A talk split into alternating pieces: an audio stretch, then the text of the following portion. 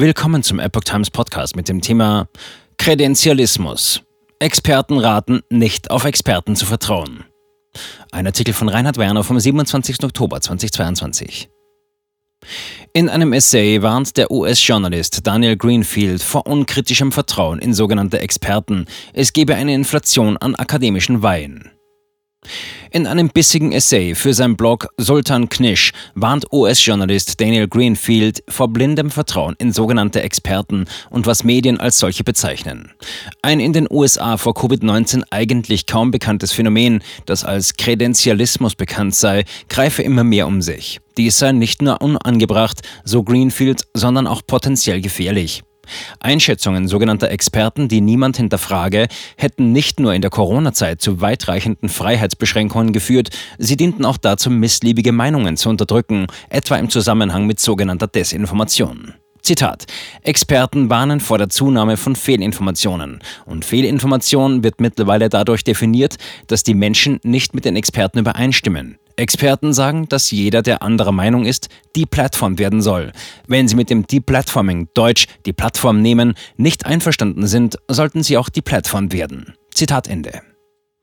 Kredenzialismus schafft neues Klassensystem.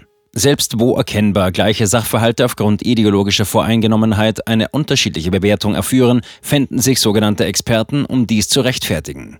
In der Corona-Zeit seien auch zur Begründung von Kehrtwenden immer wieder passende Experten herangezogen worden, um diese zu rechtfertigen. Je nach politischem Bedarf sei die Pandemie einmal unter Kontrolle, dann wieder könnte eine neue Welle erhöhte Vorsichtsmaßnahmen rechtfertigen. Eigentlich bezeichnet der Begriff Experte Personen, die durch Erfahrung weise geworden sind, erläutert Greenfield. Heute beweise er lediglich die nachgewiesene Fähigkeit, standardisierte Tests zu bestehen. Allerdings sei schon länger auch in den USA eine Tendenz zur Selbstermächtigung durch eine akademische Klasse zu beobachten. Zitat. Die Verwendung von Doktortiteln in Namensbezeichnungen ist in europäischen Ländern als Klassenkennzeichnung allgegenwärtig. Die Amerikaner haben sich früher über die absurde Aufgeblasenheit von Ärzten, die keine Mediziner waren, lustig gemacht, weil wir nie ein Klassensystem hatten.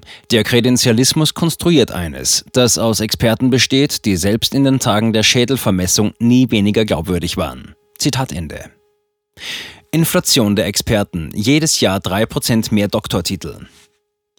Die USA, so Greenfield, hätten eine regelrechte Inflation an Doktortiteln erlebt. Zwischen 2000 und 2018 haben sich die Zahl der Menschen mit Doktortitel von 2 Millionen auf 4,5 Millionen mehr als verdoppelt.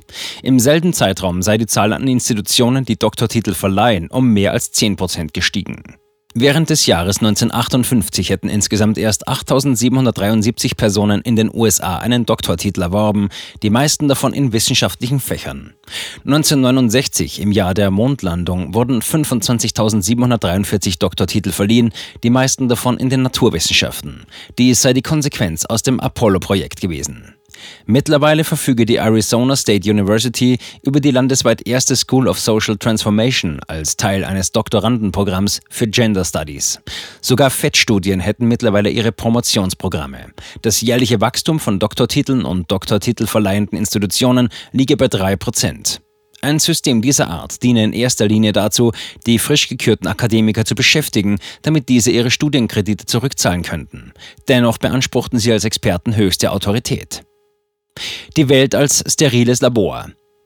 Die zunehmende Zahl von Experten sei ein Zeichen für den Niedergang der individuellen Autonomie, diagnostiziert Greenfield. Dieser Prozess habe zu Beginn des 20. Jahrhunderts begonnen. Entstanden sei eine neue Klasse von Experten, Denkfabriken und erfundenen Autoritäten. Diese hätten begonnen, Zitat, sich die Welt als steriles Labor vorzustellen, in dem die Gesellschaft und die Menschen zur Perfektion gebracht werden sollten. Das große Experiment, das mit Sozialismus, Eugenik und dem Ende der Nationen begann, endet nun mit einem Cargo-Kult von Clowns, die ihre wertlosen Diplome in den Himmel recken. Zitat Ende. Bezeichnend sei dabei ein exemplarisches Beispiel. Slowenien, ein ehemaliges kommunistisches Land, habe den höchsten Prozentsatz an Doktortiteln in Europa. Weder das Land noch der Rest der Welt hätten davon jedoch einen nennenswerten Nutzen.